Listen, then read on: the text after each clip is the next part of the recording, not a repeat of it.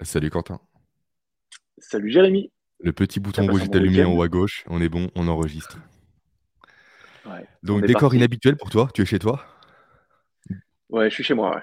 Là, aujourd'hui, j'avais pas envie d'aller au bureau, mais, genre vraiment pas du tout. Comme je te disais, ça, ça résonne trop en fait en ce moment et je suis fatigué, ça me pompe sur, ça me tape sur la nerf, il faut que je change de bureau. Aujourd'hui, je me, je me ressource dans un endroit où il n'y a pas de, pas d'écho. Ouais, ça fait du bien. C'est vrai qu'en plus, avec le cri des enfants permanent quotidien, si on peut s'épargner un écho qui rajoute une couche de stress supplémentaire, c'est pas plus mal. Non, mais c'est ça. Puis ma fille, en ce moment, je sais pas, elle a un moyen de communication unique, c'est le hurlement depuis quelques mois. Tu rentres du bureau, j'ai 4 mètres, 4 mètres 50 de plafond, 4 mètres 40. Ça résonne à fond. Tu rentres à la tête comme ça, et ma fille, ah, qui fait que hurler, tu as envie de te couper les oreilles des fois. Moi, j'ai mon deuxième fils, du coup, Raphaël, qui a 15 mois maintenant et qui, depuis déjà quelques temps, il est vraiment habile, euh, c'est impressionnant. S'amuse à déplacer un tabouret qu'on a sur roulette et qu'en fait, quand tu montes dessus, roulette s'enfonce, du coup, ça crée un vrai ancrage. Et en fait, il va partout, ce qui fait qu'il monte sur les meubles, il pique des fruits, croque dedans, etc. Et euh, Aurélie, ma compagne, est partie là pour animer des séminaires sur l'insomnie euh, durant une semaine. Et hier soir, mon premier fils a fait caca. Voilà, on n'est pas preneur, voilà, on est en plein dedans. hein. Donc, papa, il faut m'essuyer. hein, Ok, j'y vais. Je reviens, qu'est-ce que je vois? Je vois mon deuxième fils, Raphaël, qui a monté sur le tabouret, qui a pris du café, qui commence à en boire. Arrête! L'achat, heureusement que c'était coupé à l'eau, etc., qu'il n'y avait quasiment rien dedans, mais je fais, mais ah, en plus, c'est un des cas, heureusement. Dit, mais, mais lâchez, bonhomme, t'as 15 mois, calme-toi. Calme-toi. mais tu vois, nous, nous, hier après-midi, on était chez des amis là, qui viennent de, d'avoir leur nouvelle maison du Ouais. côté de Grenoble. Et donc, on faisait notre repas traditionnel de Noël euh, avec euh, nos cinq, on était cinq le couple, donc on, il y avait huit enfants. Oh la vache, quelle Et horreur. huit, euh, ouais, huit enfants. ouais. C'est 8 de trop, je Et crois, euh, de 2 à, de 2 à 7, entre 2 et 7. Ok. Et donc, euh, galette, donc cidre. Donc, j'accompagne des amis euh, sur la terrasse. On était, euh, on, on a- on était euh, les quatre copains d'enfance. Et on avait sorti nos verres de cidre. J'avais un pote qui se fumait un cigare. Et, euh, et à un moment, je me retourne, je vois ma fille avec le verre de cidre en train de le boire. Je suis, Oh. qu'est-ce que tu fais? Elle a dormi une heure et demie sur le retour. Et sur le coup, je me suis dit, c'est vraiment pas bien de penser ça, mais c'est hyper efficace. À l'époque de nos grands-parents, c'est des fois, quand on dit, mettez un peu de gnôle dans le biberon pour euh, calmer les gamins, tu, des fois, tu, tu sais pourquoi. Ouais, après, je, euh, je l'ai vu, on, j'ai on fait, va oh éviter de regarder du côté des séquelles neurologiques parce que de l'alcool à cet âge-là, ça reste du cidre, donc ça va. Je me suis décomposé quand j'ai vu, eh, c'est super bon. Je fais, non, putain, non, pas, pas, pas trois ans, lâche, pas trois ans et lâche demi. Non, c'est que c'est c'est un sport, c'est un sport. Euh, moi, aujourd'hui, je voulais euh, lancer un sujet. T'as la surprise du sujet, hein, je, je t'ai rien, Ouais, je rien. C'est le sujet de l'erreur somatique, dont je parle très souvent, moi en podcast à mon niveau, et euh, on fera un lien aussi avec l'éducation des enfants parce que ça m'a été demandé par une auditrice qui s'appelle Aurélie. Euh, Est-ce qu'on avait parlé ou non d'éducation? Donc, euh, je pense qu'on va en parler. Du Mhm. moins, je parle à nos deux noms, mais je pense que oui, parce qu'on a une vision assez partagée et puis des méthodes assez particulières de d'avoir notre enfant comme allié et non pas comme bourreau, en quelque sorte, mais ça, on en parlera plus tard. Mais tout ça pour dire, euh, effectivement, c'est un sujet qui est vraiment important, je pense, en tant que papa-preneur et pour éduquer ses enfants. Alors, qu'est-ce que l'erreur somatique Je prends un peu le lead, hein, tu Attends, avant, avant, ça, avant ça, j'ai- j'ai- j'aimerais, te poser une question. C'est, euh, pour, pour- pourquoi est-ce que c'est important ce, ce sujet à tes yeux? L'erreur somatique ou euh, l'éducation des enfants? Ou l'alcool pour les les enfants? deux. L'éducation des enfants? L'alcool, on n'en parlera pas, on le mettra en PS, mais, euh, mais, Alors, mais pour le coup, l'éducation des enfants, parce que parce que c'est super, c'est vraiment une découverte qui a été faite récemment par Carl Friston, un super neuroscientifique. Donc, je dirai après le pourquoi du comment c'est important. Et l'éducation, en fait, Aurélie et moi, euh, ça fait un peu new age de dire ça, j'en ai conscience, un peu hippie, etc. Mais on est pour l'éducation dite positive, mais pas dans le Mhm. sens l'enfant roi. C'est vrai qu'on n'a jamais parlé, toi et moi, Ouais. d'éducation, vraiment, euh, plus de mode d'éducation, on n'en a jamais trop parlé. Ah, c'est vrai, ouais. Mais pas en mode enfant roi, plus en mode enfant responsabilisé. Et surtout, en plus, on va pouvoir boucler avec le sujet, c'est tu me lances sur le- la bonne route, surtout avec le côté enfant autonome et enfant qui a une motivation non pas intrinsèque, mais extrinsèque. Qu'est-ce que je veux dire par là? En fait, souvent, avec nos enfants, on a tendance, et c'est terrible parce que c'est ancré en nous, à constamment leur dire c'est bien mon cœur, c'est bien mon chéri, t'as réussi à faire ça, t'as réussi à ne pas faire pipi, t'as réussi à te nettoyer, à être autonome. Sauf qu'en fait, à cause de ça, les enfants font le travail non pas pour eux-mêmes, mais pour avoir la gratification des parents. C'est ça, ouais. Du coup, ça donne potentiellement à terme, si je grossis le trait, des, euh, des salariés ou des adultes qui font les choses non pas pour eux-mêmes, mais pour bien se faire voir, pour leur image, pour Mhm. avoir une reconnaissance sociale de leur père, de leur famille, etc. Du coup, ça fait des personnes non pas capables, des fois, d'agir à contre-courant, même quand c'est nécessaire. Parce que quand on va à contre-courant, forcément, on va en opposition des félicitations. Et du coup, si ça n'a pas été ancré depuis le plus jeune âge, c'est plus compliqué. Et c'est pourquoi euh, c'est très compliqué, vraiment. Mais je vous invite réellement, euh, vous qui nous écoutez, à ne pas dire à votre fils, à votre fille, c'est bien, c'est génial. Mais plus à verbaliser ce qu'elle a fait. Par exemple, si votre enfant vous dit, papa, j'ai fait un dessin, est-ce qu'il est beau? Oui, mon cœur, t'as mis plein de couleurs. Et toi, tu aimes bien ton dessin? T'en penses quoi? Est-ce que tu es fier? Vraiment, renvoyer la balle à l'enfant pour que lui verbalise les choses. Et pas dire uniquement c'est bien, etc. Parce que qu'on a constamment la réponse universelle à dire c'est bien, c'est beau, c'est merveilleux. Sauf qu'en plus, il n'y a même pas de jauge par rapport à ça. Il n'y a pas de notion d'évolution, de compréhension. Alors, si tu dis effectivement, pourquoi tu as mis du rouge ici? Ah, mais c'est un carré, pourquoi un carré? Pourquoi tu as pris ce stylo et pas celui-ci? On rentre dans l'interaction, dans l'explication aussi. C'est-à-dire qu'au mmh. niveau de développement cognitif, ça force l'enfant à se challenger, à réfléchir au pourquoi du comment il a fait ça, etc. Et des fois, mon fils aussi, il fait un dessin qui ressemble à rien parce que c'est un enfant. Et je lui dis, pourquoi tu as fait ça? Il fait, bah, je sais pas, ça représente quoi? Je sais pas. Ah, c'est ton imagination que tu fais travailler. Oui, c'est ça, papa, c'est mon imagination. Et là, par lui-même, il se met sur un piédestal. Et là, c'est important. Mmh. Parce qu'on est sur de l'intrinsèque et non pas sur de l'extrinsèque. Ça émane de nous et non pas de l'extérieur. C'est hyper intéressant ce que tu dis, parce que tu vois, il y, a deux choses qui me viennent. Euh, déjà, la première, c'est un, truc, on s'est questionné avec ma femme la semaine dernière. Euh, parce que euh, j'enlève mon, côté totalement biaisé de papa, mais ma, fille est, très belle. je, confirme, j'ai très peu en photo, mais c'est vrai qu'elle est très belle, ta fille. Ouais. C'est l'archétype de la petite fille blonde, mmh. des, bouclettes, des traits très fins, des grands yeux bleus. Et en fait, tout le monde lui dit depuis qu'elle est petite qu'elle est très très jolie, qu'elle est très très belle. Donc ça en fait une fille très coquette. Ce week-end, on allait lui faire percer les oreilles parce que ça fait six mois qu'elle veut absolument des boucles d'oreilles. Et ma, et ma, femme en a marre qu'elle euh, mette les siennes et qu'elle les fasse tomber et qu'elle les casse. Donc elle dit il faut que ma fille ait ses propres boucles d'oreilles.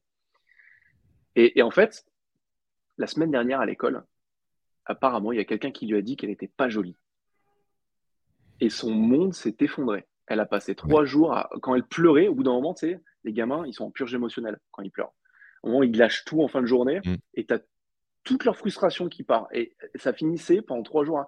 Je suis pas belle, je suis pas jolie, je suis pas belle. Et là, avec ma femme, on s'est dit putain, faut vraiment qu'on fasse gaffe et qu'on dise aux autres qu'ils arrêtent de lui dire t'es jolie, t'es jolie, t'es jolie, t'es jolie, t'es jolie. Parce qu'en fait, c'est pas des autres qu'elle doit l'attendre. Elle mmh. doit savoir et être consciente qu'elle est belle. Mais elle, de dire je suis belle et c'est pas les autres qui vont définir ma beauté. Tu vois, premier truc. Et deuxième chose, quand tu parles de motivation extrinsèque et intrinsèque et le dialogue que les parents peuvent avoir avec les enfants, ça me fait penser à un truc. Il y a quelques semaines, on a, emmené euh, Emilia à un cours de danse parce qu'elle fait que danser. Donc, je me suis dit, il faut qu'elle fasse une activité physique. Et, euh, et la baby danse, ça paraît très bien. Et quand tu regardes un peu les autres parents, tu en as plein qui sont tournés vers le regard des autres et qui dit mais regarde lui comme il bouge, mais regarde lui ce qu'il fait, mais regarde pourquoi toi tu prends pas autant de plaisir, regarde cette petite fille ou ce petit garçon, il est tout le temps en train de sourire. Euh, et, tu vois, moi je regarde ça, je me dis waouh, c'est chaud parce que euh, parce qu'en fait tu es tout le temps en train de comparer ton enfant aux yeux des autres, et donc ce qui fait que lui il est pas orienté vers sa propre performance, façon de passer, euh, façon, de parler, sa propre son propre kiff en fait, et plutôt de se dire bah tiens qu'est-ce que font les autres que je pourrais faire? Alors que moi, tu vois, ma fille, la manière dont je lui parle, c'est à la fin, le seul truc que je vais lui poser comme question, c'est T'as pris du plaisir? Hmm? C'était bien? Est-ce que tu as aimé? Parce qu'en fait, si t'aimes pas, on se casse, on fait autre chose, tu feras une autre activité. Par contre, si t'aimes, toi, vraiment, on continue. Et c'est tout ce qui compte.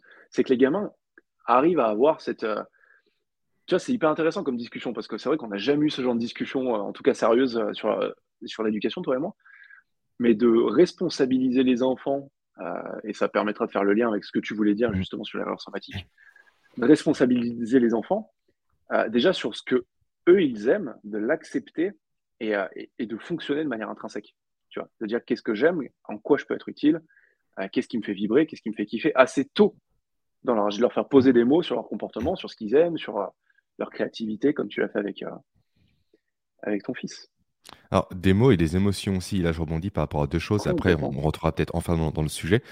C'est déjà 10 minutes qu'on parle en, déviant, mais c'est vrai que c'est passionnant d'échanger sur les thématiques comme celle-ci.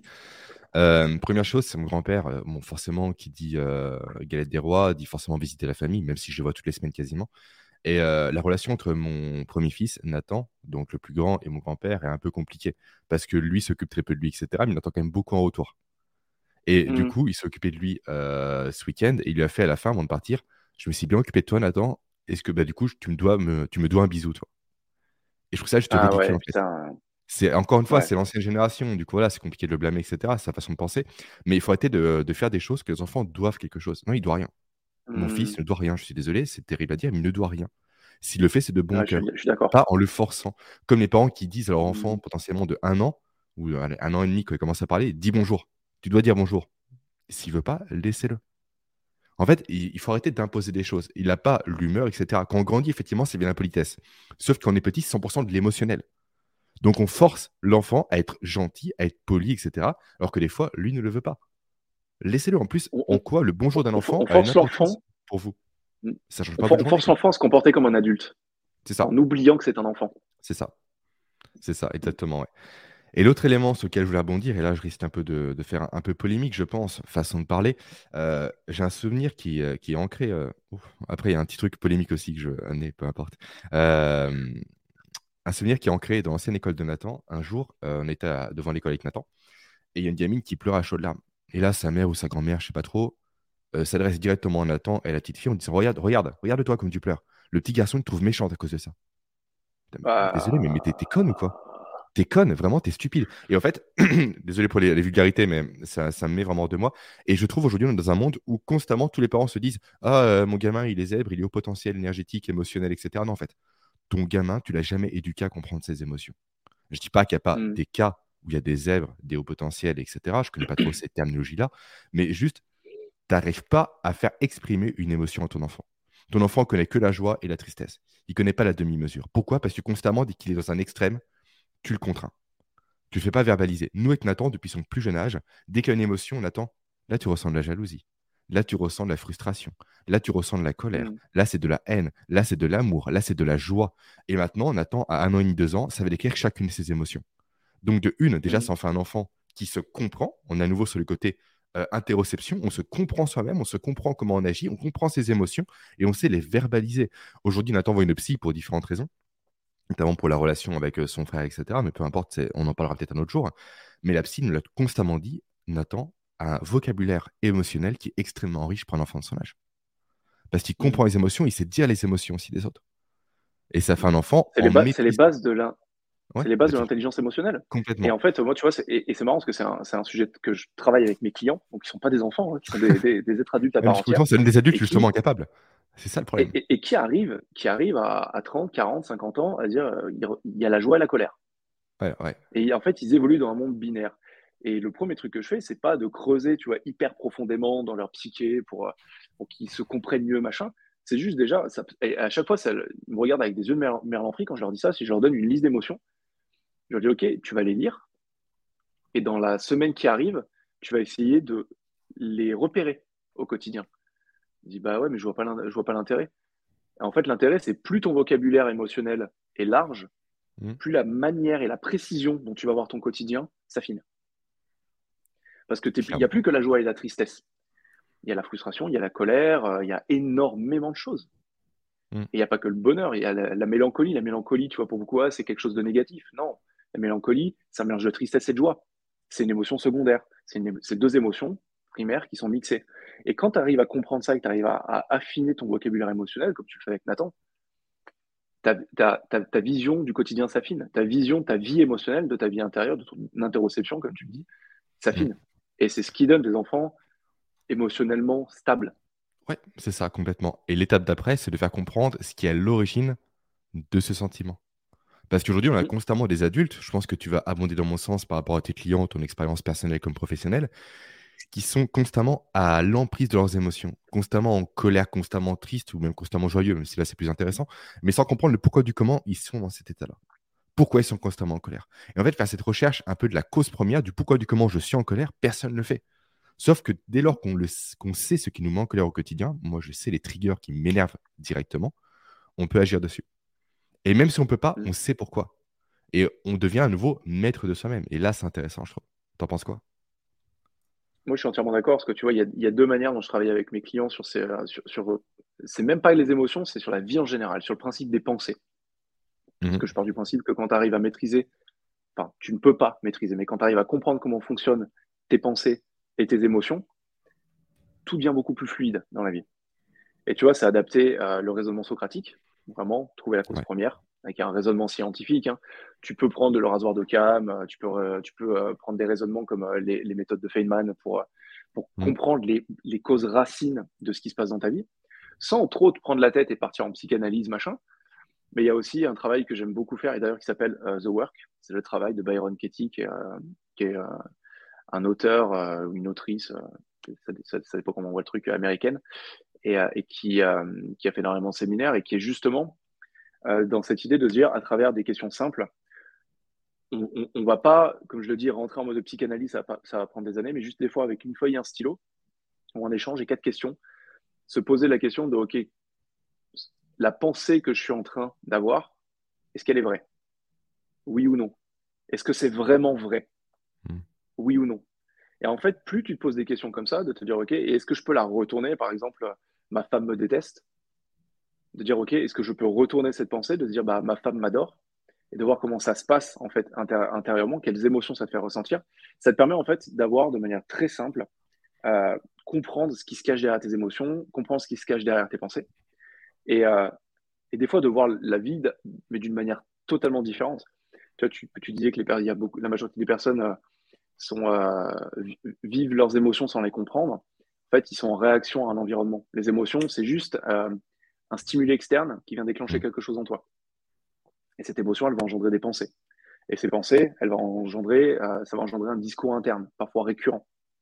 Et discours interne, ça va engendrer certaines actions que tu vas mettre en place. Ces actions, elles vont engendrer des résultats. Et souvent, les personnes, en fait, elles se contentent d'analyser le résultat. en se disant, j'ai tel résultat, c'est pas normal, ou ça devrait pas être comme ça. Mm. Euh, le résultat, c'est que je suis malheureux, le résultat, c'est que je suis tout le temps en colère, le résultat, c'est que si, c'est que ça, c'est que machin. Mais en fait, il faut bien comprendre que souvent, les mots que tu utilises au quotidien et qui vivent dans ta tête, c'est ceux qui vont définir tout le schéma d'action qu'il y a derrière, et que ce discours interne, souvent, eh ben, il naît des émotions, comme tu viens de dire. Et si tu comprends pas tes émotions, mais putain, t'es dans la merde, en fait. J'ai un grand... C'est si, bête que ça.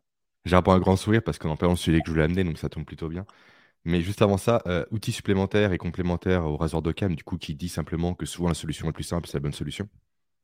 Euh, c'est vrai que je ne l'ai pas défini. Ouais. ouais, au cas où, pour les personnes qui, qui ne le connaissent pas, c'est juste une règle de base, mais souvent, ce qui est le plus simple, c'est ce qui marche. Hein. Et euh, aussi, tu as le rasoir d'Along, je ne sais pas si tu connais. Il ne faut, pas attribuer du coup à la malveillance ce qu'on peut attribuer à la stupidité. Donc, peu importe, c'est autre chose. Euh, moi, je vais dire simplement un outil vraiment qui fonctionne très bien aussi, qui est vraiment le plus simple que je connaisse et qui est issu de la qualité des méthodes, et ce sont les 5 pourquoi. Pourquoi tu es en colère Dans le toyotisme, euh, dans le toyotisme En fait, on remonte à la cause, à la cause première, du coup, c'est la racine mm. des causes et des conséquences. Pourquoi tu es en colère? Parce que ceci. Pourquoi ceci? Parce que cela. Pourquoi cela? Parce que ceci. Et on remonte logiquement au bout de 5. Alors 5, c'est un chiffre qui est arbitraire. Hein. Ça peut être 3 comme 7, peu mm. importe. L'idée, c'est de poser une série de questions qui commencent par pourquoi en reprenant simplement la réponse de la personne avant pour remonter à la cause racine. Et comme ça, vous allez faire mm. comprendre à votre enfant d'où vient le problème. Et vous aussi, vous allez comprendre. Du coup, si jamais l'événement déclencheur survient à l'avenir, vous pourrez anticiper le comportement de l'enfant pour soit l'accompagner au plus tôt, soit enlever l'élément déclencheur. tu vois, je, rigole parce qu'en fait, ça me fait aussi euh, penser au fait que pour une fois, c'est toi qui vas poser pourquoi, pourquoi, pourquoi, pourquoi, pourquoi 50 fois question. c'est pas faux. Pas faux. Alors, maintenant, l'erreur somatique. C'est drôle parce qu'on est en plein dedans. Qu'est-ce que c'est? En fait, on a un neuroscientifique, Carl Friston, qui a mis en évidence, bon, la théorie date d'un peu, d'un peu avant, mais lui l'a réellement démontré, il me semble, comme quoi le cerveau humain n'est pas un organe dit euh, réactif, mais anticipatif. Autrement dit, le cerveau humain ne réagit pas, il anticipe les conséquences de ses actions, etc. Euh, notamment par le biais de neurotransmetteurs. Ça, on s'en fout, c'est la partie technique. Tout ça pour dire, mmh. Euh, autre élément également important, pardon, pour compléter l'équation qui va mener à la solution que j'ai amenée après, le cerveau humain, son but premier, c'est la survie. C'est un logiciel à survie, ni plus ni moins. Chaque action que vous faites au quotidien, vous n'en avez pas conscience, mais c'est pour maximiser vos ressources disponibles. Donc potentiellement de l'argent, du temps, des relations, ce qui abonde à chaque fois dans une finalité de survie. Quand on combine ces deux éléments-là, qu'est-ce qu'on remarque? On remarque que le corps humain et que le cerveau humain ont un objectif premier qui est l'économie d'énergie. Parce que qui dit énergie en réserve dit survie à nouveau. Parce que quand on fait face à un prédateur, si on monte à l'époque préhistorique, si on n'a pas d'énergie, on ne peut pas fuir, on ne peut pas se battre, on ne peut pas potentiellement passer en mode freeze, donc paralysie, qui est également une stratégie de survie intéressante. Tout ça pour dire que hum, quand on met tous ces éléments-là et qu'on les mixe ensemble, on remarque que le discours interne a une très grande euh, comment dire, hum, influence sur la capacité à réussir quelque chose. Simplement, si on se dit en tant que papa-preneur, je ne vais pas réussir ce projet-là parce que je n'ai pas le temps. Je vais pas réussir parce que mon enfant va me prendre de l'énergie, parce que X, parce que Y, parce que Z. On va envoyer un message au corps et au cerveau d'échec. Donc, à partir de là, pourquoi le cerveau déploierait de l'énergie pour réussir, sachant qu'il sait qu'il va échouer? Son but, c'est la survie, c'est l'économie d'énergie. Donc, dès lors qu'on a une pensée négative par rapport à un accomplissement de tâche en particulier, on n'aura jamais les ressources disponibles pour faire la tâche. Soit pour la faire bien, donc pour la mener à bout, soit pour la faire efficacement. Du coup, on la mener en moins de temps. Ce qui est nécessaire quand on n'est pas preneur, c'est faire les choses rapidement et efficacement. Donc, si dès lors on se met à bâton les roues en se disant je ne pourrais pas y arriver, parce que X, parce que j'ai mal dormi, parce que ceci, parce que cela, qui sont certes des facteurs importants et qui vont rentrer en compte, mais si on les noircit encore plus, jamais le cerveau aura de l'énergie disponible, à la fois cognitive, à la fois motivationnelle et j'en passe, pour accomplir la tâche en question. Donc, constamment, prenez le temps avant de travailler d'analyser votre discours interne. S'il est mauvais, ne faites pas la tâche. Faites autre chose pour lequel le discours interne est bon. Est-ce que tu vas dire par rapport à ça, toi qui as un aspect plus du coup consultant, donc plus ce côté mindset, tu vois Moi, j'apporte le côté scientifique, neuroscientifique, toi le côté mindset. Par rapport à tes clients, est-ce que tu as pu le remarquer ça? Par rapport au mien, clairement, ça se voit. Moi, le discours interne, c'est un truc qui m'a toujours fasciné parce que pendant des années, j'ai eu un discours interne de merde. Euh, malgré des années de sportif de haut niveau, de machin, de trucs, j'étais très, très, très, très dur avec moi-même. Et, euh, et, effectivement, ça peut t'apporter des résultats. Ça t'apporte des résultats, mais ça ne t'apporte pas de bien-être. Donc, tu es tout le temps dans des espèces de spirales émotionnelles négatives. Et tu vois, euh, par rapport à ce que tu dis, ça m'a toujours fasciné parce que souvent, les clients avec lesquels je bosse, à un moment, c'est quand tu creuses, tu creuses, tu creuses, ils lâchent les vannes. Ils disent putain, mais en fait, moi, j'en ai marre de me tuer à la tâche, je veux être heureux. Pourquoi est-ce que j'arrive pas à être heureux? Et je réponds toujours ce que tu viens de dire. Mais parce que le rôle de ton cerveau, c'est pas de te rendre heureux, c'est de te faire survivre. Et si tu es en mode survie actuellement, c'est que inconsciemment, tu essaies de survivre un truc. Mm. Maintenant, il faut que tu découvres quoi. Est-ce que c'est le manque d'argent? Est-ce que c'est le manque d'amour? Est-ce que c'est euh, le manque d'amour personnel? Est-ce que c'est... Il y a plein, plein de trucs. Mais ce discours interne, en fait, il est hyper important. Tu vois, il y a des études, j'ai plus du tout... Euh, euh, je pense pas que ce soit Daniel Goldman qui, en parle, mais, mais bref, ou Dan Pink, je me souviens plus. Mais, mais sur le pouvoir de la prière. Et là, il existe toute considération religieuse. Parce que que tu crois en Dieu, que tu crois pas en Dieu, machin, à la limite, euh, je, m'en fiche. On va partir du principe qu'on est tous euh, neutres ici. Mais euh, tu mets le côté, de côté le truc spirituel. Il est prouvé scientifiquement. tous les neuroscientifiques qui ont montré, qui, ont fait des études dessus le montrent, que la prière a un impact énorme sur le bien-être, mm. mais aussi les performances mentales, la qualité de la vie, les performances cognitives. et je pense que j'ai dit niveau de bien-être. Je t'ai dit que j'ai passé une nuit de merde, donc si je me, si je me radote, Moi aussi. si je commence à radoter, c'est possible. Mais c'est hyper intéressant, parce que ça veut dire qu'en fait, que tu te mettes, que tu sois euh, dans un monastère, que tu sois euh, moine et que tu pries, ou que simplement le matin tu te lèves, ou que toi tu parlais juste avant de te mettre à bosser, de juste fermer les yeux, de faire preuve d'un peu de gratitude et de te dire euh, j'aimerais qu'aujourd'hui se passe ci, ça, ça, machin, machin, on se rend compte qu'après deux à trois minutes de prière, de pensée positive, appelles ça comme tu veux. Euh, juste, on va dire, d'envoyer un message à l'univers, comme certains diront, le corps, chimiquement, réagit. Et réagit de manière positive. Et c'est hyper intéressant parce que tout est basé sur le dialogue interne. Quand je te dis, euh, toi auditeur ou toi Jérémy, ne pense pas à un éléphant rose, éléphant rose, tout le monde la connaît, ça là. C'est normal parce que le cerveau ne comprend pas la négation. En fait, tu dois, visualiser la négation pour prévoir l'opposé c'est pour ça qu'en fait, les gamins, il ne faut pas lui, il ne faut jamais leur dire ne fais pas ci, ne fais pas ça, ne fais machin, parce qu'eux, ils ont un raisonnement qui est beaucoup plus euh, simplifié que le nôtre, et ça leur demande un énorme effort cognitif de, de, de faire l'effort de compréhension du pas ou de la négation. Mm. Et c'est pour ça que nous, en fait, quand on dit j'ai pas envie de ci, j'ai pas envie de ça, j'ai pas envie de ci, j'ai pas envie de ça, en fait, tout ce que tu dis, tu l'attires à toi, parce que ton cerveau, il comprend pas la négation. Ton cerveau, il est là pour te faire survivre. Il a un raisonnement binaire. Si tu lui dis ma vie est géniale, il dira Ok, la vie est géniale. Si tu lui dis ma vie c'est de la merde, il dira Ok, ta vie c'est de la merde. Hmm. Il, est, totalement neutre, émotionnellement neutre. de une, il se le dira, et de deux, il va t'entériner dans le comportement que tu as choisi.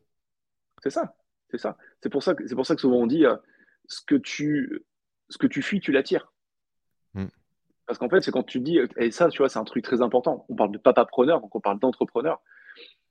Euh, avoir envie de gagner, ne pas avoir envie de perdre, ce sont des dynamiques de croissance qui sont radicalement différentes. Et pourtant, j'ai beaucoup de clients qui me disent, c'est pareil. Non, pas du tout. Avoir envie de gagner et ne pas avoir envie de perdre, tu ne vas pas pour la même chose. Ne pas avoir envie de perdre, tu survis. Avoir envie de gagner, tu te développes. Tu pas du... es dans des dynamiques, en fait, une qui va vers l'arrière, une qui va vers l'avant. Mmh. et tous ces discours internes, les mots que tu utilises, les dynamiques euh, vocales internes que tu utilises, définissent en fait ta trajectoire. Et euh, ça, ça boucle avec l'éducation, du coup, parce que si on refait écho à la personne dont je parlais qui disait que sa petite fille était méchante parce qu'elle pleurait, qu'est-ce qu'on fait en faisant ça en tant que parent? On pose une étiquette à ses enfants. Et l'étiquetage, c'est une des pires choses possibles que l'on peut faire à un enfant comme à un adulte. Dire constamment à un enfant, t'es méchant, t'es mauvais, t'es pas gentil, etc. Ok, c'est placer son cerveau dans les conditions pour qu'il reste comme ça, ni plus ni moins. Par exemple, un conditionnement négatif. C'est pareil que le, le, conditionnement positif du chien de Pavlov. Mmh. On est au début de l'idée de conditionnement. Et le conditionnement positif, c'est un conditionnement auquel on a attribué, on renforce des, euh, traits, négatifs, des traits positifs. Tu, euh, tu entends la cloche, le chien se met à baver parce qu'il a faim. Mais tu peux très bien faire un conditionnement négatif en rebondissant justement sur t'es pas bien, t'es machin, t'es machin. Tu vois, moi, pareil, les, arrière-grands-parents euh, de, de, ma fille, ou que ce soit ma grand-mère à moi, quand elle pleure, c'est ce truc d'ancien que je déteste, et c'est exactement ce que tu viens de dire, c'est « Oh, arrête, t'es pas jolie quand tu pleures. » Oui un, gamin qui entend ça, mais, putain, moi, à chaque fois, je, dis arrêtez, arrêtez de dire ça, c'est hyper violent. Pas pour vous, pour vous, c'est marrant, mais non, c'est hyper violent. Mmh complètement.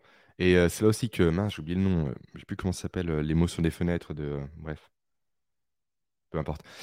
C'est le Einstein Window euh, en anglais. Ouais, j'ai plus le, nom de cette façon de communiquer. des de tir émotionnel en fait. C'est vrai que c'est intéressant en fait, c'est de dire simplement, euh, par exemple, qu'un enfant a un comportement qui est négatif selon vous, ce qui peut arriver, etc.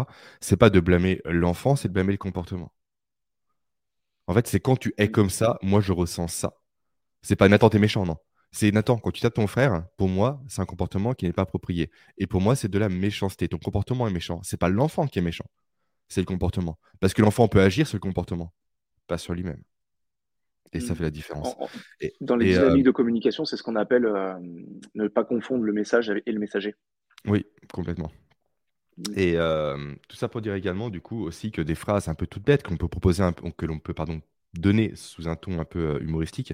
Par exemple, t'es pas doué en maths comme papa? Ok, bah oui, bah tu fais en sorte que ton gamin sera jamais doué en maths parce qu'il y a deux éléments qui jouent ici. À nouveau, euh, cette notion d'erreur somatique, le cerveau qui va se mettre en branle pour ne pas déployer l'énergie nécessaire pour être efficace en maths. Et également, c'est une notion ostéosynergique. Qu'est-ce que l'ocytocine C'est l'hormone du lien social. Et en fait, c'est con, mais à nouveau, le cerveau est câblé pour la survie, comme tu l'as dit, comme je l'ai dit. Mais si euh, un papa dit à son fils, t'es pas bon en maths comme papa, le cerveau va se dire, ok, il faut que je reste mauvais en maths pour avoir l'amour de mon père, pour rester dans la tribu, pour survivre. si je deviens bon en maths, je deviens différent de mon père. Du coup, il peut m'enlever de la tribu. Donc, je peux risquer pour ma survie. C'est con, mais une mmh. simple phrase stupide qu'on peut proposer et présenter dix fois par jour peut avoir des conséquences dramatiques sur une vie d'un enfant et sur la sienne aussi. Mmh. Là on, là, on en vient aux dynamiques de croissance de Carol Dweck euh, sur le growth mindset et fixed mindset, l'état d'esprit fixe ou l'état d'esprit de croissance. Et en fait, on se rend compte qu'effectivement, euh, même des personnes très intelligentes euh, peuvent avoir un état d'esprit totalement fixe, ce qui les limite dans leur raisonnement, dans leur pensée, dans leur croissance personnelle et professionnelle. Car ils partent du principe qu'ils sont. Euh, on va, j'aime bien faire l'analogie avec le poker, euh, les cinq cartes qu'on leur a données à la naissance, et mhm. qu'ils n'ont aucun pouvoir euh, sur le reste. Donc en gros, ils ont une somme d'intelligence qui leur a été donnée et qu'ils ne pourront jamais la dépenser, la dépasser plutôt. Alors que de l'autre côté, tu vois, tu as l'état d'esprit de croissance qui est plutôt de se dire, bah ok, la quantité de connaissances que j'ai et d'intelligence que j'ai à l'heure actuelle, c'est un point de départ. C'est n'est mhm. pas une limite, c'est pas une fin en soi, c'est vraiment un point de départ. Et avec du travail, de l'effort, de la négation, euh, tout ça, bah, je peux m'améliorer. Pas devenir Einstein du jour au lendemain parce que je l'ai décidé et que j'adopte un, discours interne positif. Oui. Euh, mais, mais, mais, plutôt de se dire non, je ne suis pas limité par ce que je suis. Et effectivement, tu vois, moi, pendant des années, je me suis dit je suis nul en maths et j'ai toujours été nul en maths. Mais quand je te dis nul en maths, c'est du collège au lycée, j'avais entre 2 et 3,5 de moyenne. Mmh J'étais nul. Puis, à la fin du lycée, euh, j'ai toujours voulu travailler dans la banque. Euh, je me suis vraiment intéressé au marché des actions, vraiment intéressé à la finance. Et bah, bizarrement, j'arrivais à être pas trop mauvais en maths. Je suis pas devenu un génie, hein. mais je commençais à, dans mes cours de finance, à avoir plutôt 13, 14 de moyenne. Mmh Et après, quand je suis passé à Dauphine, que j'ai fait mon, mon, master en gestion de patrimoine, là, j'avais de la finance appliquée au marché et tout. C'était des grosses équations.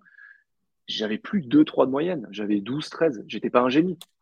mais j'avais compris l'utilité de, ce que, de ce que les mathématiques pouvaient m'apporter dans mon métier et dans mon enrichissement personnel, dans mes investissements. Là, tout de suite, tu te rends compte qu'au final, je m'étais dit que j'étais une merde en maths. C'est pas le cas. C'est mon discours qui faisait que j'étais nul. Et c'est vrai que euh, ce qu'on partage avec Quentin peut sembler un peu ésotérique. C'est un peu le côté euh, pensée positive, etc., machin, machin. Mais à nouveau, c'est baqué par la science, même par la psychologie. En fait, il y a deux biais intéressants par rapport à ça. Là, je rebondis par rapport aux enfants, encore une fois. C'est l'effet Pygmalion, l'effet Golem. L'effet mmh. Pygmalion qui dit simplement, euh, en fait, je vais reprendre ce que je dis précédemment, ce que Quentin a dit précédemment, mais qu'il y a un élève à l'école qui est constamment bridé par un professeur qui le dénigre ou qui l'abaisse dans ses connaissances, ses compétences, aura de moins bons résultats qu'un enfant qui, lui, à l'inverse, sera tiré vers le haut. Donc, le côté tiré par le haut, c'est l'effet Pygmalion, l'effet tiré vers le bas, c'est l'effet Golem. Ce qui explique aussi pourquoi euh, on a souvent tendance à avoir des quartiers compliqués où les taux de réussite sont très bas. Parce que les profs tirent les élèves vers le bas, les élèves se tirent eux-mêmes vers le bas, les parents en rajoutent une couche, forcément à partir de là, le cerveau jamais n'ira de l'avant. À l'inverse, une deuxième école qui tire vers le haut, tout le monde sera tiré vers le haut. Et donc, forcément, les résultats mmh. aussi seront tirés vers le haut. Et en plus, parce que grâce à une école qui tire vers le haut, un élève se rend compte que d'autres élèves peuvent le faire. Du coup, pourquoi pas lui? Vraiment, le mmh. discours a une incidence sur la physiologie et donc sur la capacité à réussir. Donc, en tant que papa preneur, se dire aujourd'hui, j'ai une journée qui est très compliquée, jamais je pourrais réussir. Ok, bah c'est vrai, tu as raison, tu pourras jamais réussir. C'est clair, tu pourras jamais réussir. Tu ne te places pas dans les bonnes conditions physiologiques par ton discours interne pour réussir. Donc, deux possibilités, soit tu t'enterres là-dedans, tu vas échouer, soit tu te dis, ok, maintenant, comment je peux faire en sorte de réussir? Je décale certains projets, je me laisse plus de temps, je revois mon discours interne, ou je change potentiellement d'action sur la journée pour faire autre chose. Ou là, je suis plus à l'aise avec mon discours interne pour réussir. Après, encore une fois, l'idée, c'est pas de grossir le trait, d'avoir le côté un peu Tony Robbins américain de tu penses, tu réussiras tout. Non, ça, c'est des conneries. Ça peut marcher. Ça, c'est la pensée positive à deux balles, la psychologie positive à deux balles, le gros qui est totalement déformé, qui ne pas. Le côté un peu loi d'attraction, etc. Non, ça, on s'en fout. Mm. C'est pas ça qui va te faire devenir un nouveau Einstein, comme l'a dit Quentin. Mais vraiment, c'est euh, cette notion du 1%, du 2%, du 3% en plus. Sauf que 1%, 2%, 3% en plus, fois 7 jours, fois 30 jours, fois 365, ça fait une différence. Vers le haut, vers le mmh. bas. Comme pour les habitudes. Complètement. Bah, tu vois, en, parlant d'habitude, et je pense qu'on euh, on pourra s'arrêter là-dessus, parce qu'on est déjà à plus de 30 minutes. C'est pas assez vite, là. Euh, ouais, c'est, mais, parce que c'est des sujets hyper intéressants. Et merci de, de m'avoir fait cette surprise d'ailleurs, parce que je n'étais pas au courant de ce qu'on allait aborder aujourd'hui. C'est vrai que c'est des sujets hyper importants. Euh, première chose, d'abord, je vous invite vraiment, euh, si ces sujets vous intéressent, à lire le bouquin euh, Mindset de Carol Dweck, justement, qui est enseignante et chercheuse à Stanford. En français, comme d'hab, ils ont traduit ça n'importe comment. Et il fait très développement, livre de développement personnel à la mort moelleux, c'est Oser réussir de Carol Dweck. Mais c'est vraiment un livre sur l'état d'esprit et sur, en gros, c'est 300-400 pages sur 30 ans de recherche qu'elle a mené et l'impact de l'état d'esprit, de la manière dont tu peux configurer ton esprit Mhm. Euh, pour réussir. Et c'est extrêmement important. Il y a l'effet de golem euh, et l'effet Pygmalion qui est mentionné plusieurs fois. On parle beaucoup de ces études sur les enfants, justement. Et euh, ça, c'est la première chose. Donc, je vous invite à lire ce livre. La deuxième chose, ouais, c'est oser réussir. changer d'état d'esprit, ok. Carole S. Ouais, c'est ça. Ouais, exactement. Et, et, la deuxième chose dont je voulais parler, je ne l'ai plus vraiment en tête, je l'ai zappé, c'est pas bien grave. Dans tous les cas, le plus intéressant, c'était euh, c'était vraiment euh, lisez ce livre. Il est, il est hyper intéressant. J'en ai parlé moi dans le mien, dans mon bouquin Déboulonnable. Il y a tout un il y a tout un chapitre sur, sur ça. Mais ce livre vraiment va en profondeur et est très intéressant. Il apporte beaucoup de perspectives. Super. Merci pour la ressource que je ne connaissais pas. Et si le sujet secondaire te revient, on en fera un épisode euh, futur. bien sûr. Et eh ben, super. Merci Quentin pour cet échange passionnant. Merci à toi de l'avoir abordé. Franchement, c'était trop cool. J'espère que ça vous aura parlé d'ailleurs, vous qui écoutez le podcast. Ouais, puis c'est des sujets qu'on aborde très peu, je euh, trouve, aujourd'hui. Donc, à la fois sur la parentalité, sur l'entrepreneuriat euh, de façon générale. Parce que souvent, malheureusement, le dev perso a un peu rendu ésotérique tous ces sujets-là qui, à la base, pourtant ont une base scientifique. Mais sauf quand on décrédibilise quelque chose, et ben à partir de là, on n'y croit plus ou on, l'exagère avec cette notion de croire que je peux, du coup, je peux tout faire. Non, tu peux mieux faire, oui, tout faire, je n'irai pas jusqu'à là. Quoi.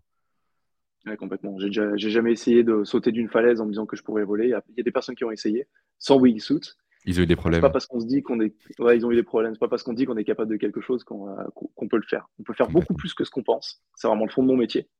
On est capable de bien plus de choses que ce qu'on pense. Mais on n'est pas capable de tout non plus. Et on va se laisser sur, euh, sur ces paroles-là. Euh, maintenant, comme d'habitude, n'hésitez pas à, commenter potentiellement sur, sur YouTube, à laisser des avis sur Apple Podcast et à nous suivre sur les différents réseaux. Et voilà, tout est bon, je crois. À la semaine dit à prochaine, la semaine prochaine. Ciao. Allez, salut.